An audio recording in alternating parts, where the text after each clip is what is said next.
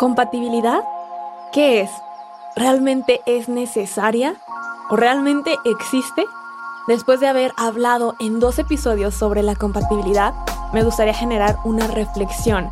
Ese momento donde realmente nos preguntemos, ok, ya entendimos que existen herramientas que nos ayudan a conocer la energía predispuesta en una pareja conociendo como base a cada persona por separado para después conocer el aprendizaje que tendrían y el tipo de pareja que forman.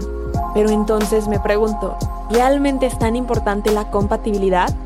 ¿Es simplemente que en ese momento existe y después ya no hay y si no hay esa compatibilidad la relación no tiene futuro? Me gustaría que compartiéramos un poco más de esto y reflexionáramos qué tan importante es considerar la compatibilidad en una relación a largo plazo. Esto es Con qué te quedas.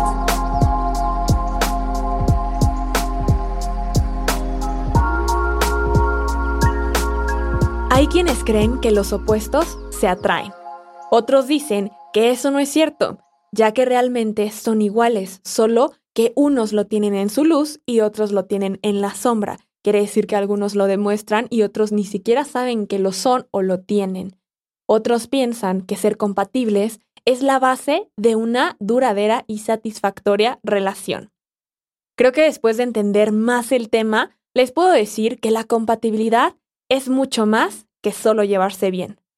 No es algo que se descubre antes, sino que descubres con el paso del tiempo y que además también se construye.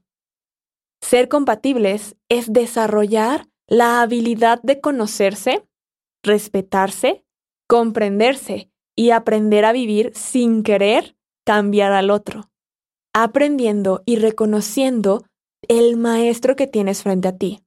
Recuerda que es muy importante que la persona que forma una pareja contigo o que simplemente está en tu vida de cualquier forma y en cualquier ámbito, te está enseñando algo.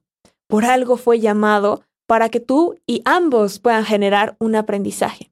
Entonces, si comienzas a trabajar desde la gratitud y el reconocer qué es lo que se está aprendiendo en la relación, es mucho más fácil poder tener una base sólida y saludable. Entonces, ¿cómo saber si somos compatibles? Como ya lo vimos, existen herramientas que nos ayudan a entender esto de una forma muy sencilla, como un instructivo o como un mapa que nos ayuda a conocer la energía y el aprendizaje como individuo por separado y también como relación en conjunto, porque la base siempre es conocerte y conocer a la persona y después entender el aprendizaje que vienen a hacer como pareja, así como el camino, el equilibrio y el desequilibrio para poder potenciar, pero también trabajar eso que vienen a aprender juntos o ese desequilibrio, esa sombra. Además de eso, esto nos ayuda porque es como si te dieran un mapa, te dan información y diversas rutas, pero ya depende de ti saber qué hacer con esa información, cómo tomarlo. Entonces la base es conocerte, pero también conocer la relación. Y en eso nos vamos a enfocar un poco en la parte del aprendizaje.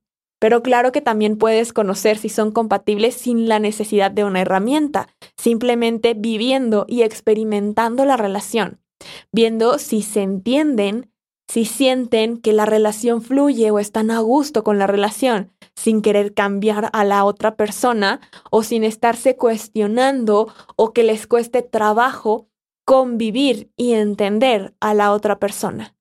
Entonces, contestando a la primera pregunta, ¿realmente existe la compatibilidad?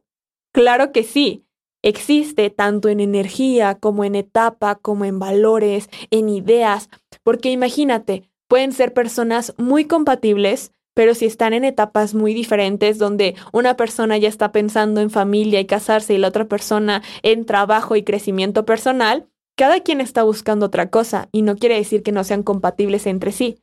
Lo que en este momento no es la etapa. Por lo tanto, quizá no es que no es la persona correcta, es que es la persona correcta en el tiempo incorrecto. Así que recuerda, la compatibilidad no es ser iguales, es aceptar al otro como es, con gratitud y aprender, donde cada uno aporta, se entienden, aceptan y crecen. y puedes optar por conocer más del potencial que tienen con estas herramientas que te menciono, numerología, astrología y claro que hay muchas más, aprovechando y entendiendo la relación teniendo una guía para saber cómo llevarla, qué es a lo que más trabajo le tienen que poner, en qué etapa se encuentra cada uno para darle su espacio, para entenderlo, para potenciar esto. En conclusión, conoce a tu pareja y para eso, conócete primero tú. Hazlo también que conozcas tus límites, tus no negociables y tu valor, porque recuerda que eso solo lo pones tú y nadie más que tú. La compatibilidad existe, pero también se construye.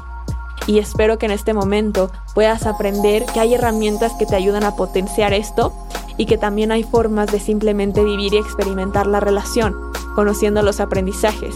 Pero la base siempre es conocerte tú.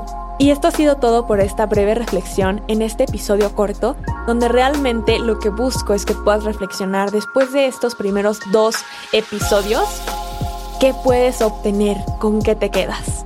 Recuerda seguirnos en redes sociales, en todas las plataformas de audio como con qué te quedas y en Instagram como arroba pam11.11. Nos vemos y nos escuchamos en el próximo episodio.